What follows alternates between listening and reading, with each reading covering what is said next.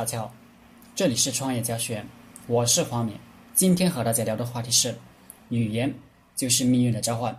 其实我一直都想跟大家谈论一些有难度的东西，但大家可能不喜欢。而真正能帮助到人的利器，就是这些非常难这些东西。伟人讲：无限风光在险峰。你真想进步，你必须要思考这些最难最难的东西，比如词语。可以救人，也可以害人。你拥有一个正能量的词语在头脑里，你就可以过上好生活，过上正能量的生活。而如果你拥有的是负能量的词语在头脑里，你就过不上好生活。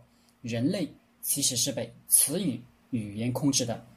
从很小的时候，你周围的人、社会就开始给你的头脑进行语言词语的逻辑编码。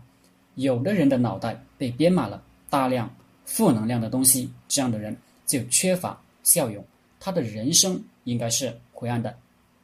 有的人比较幸运，他周围的人给他编码了大量正能量、阳光的语言和词汇，在他的头脑里，他思考问题的方式，他的逻辑思维就会是正面的，他的人生自然就会越过越好。词语有神奇的描述与引导人的力量。你若用错了词语和语言，就会伤害到自己。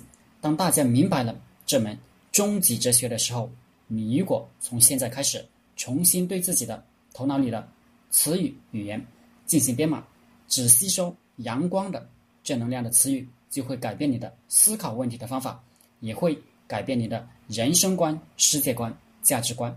我觉得。这是一个改变人的终极法宝，希望今天的话题真的能帮助到大家。好了，今天的课程就分享到这里，谢谢大家。大家可以加我的 QQ 微信幺零三二八二四三四二，祝大家发财。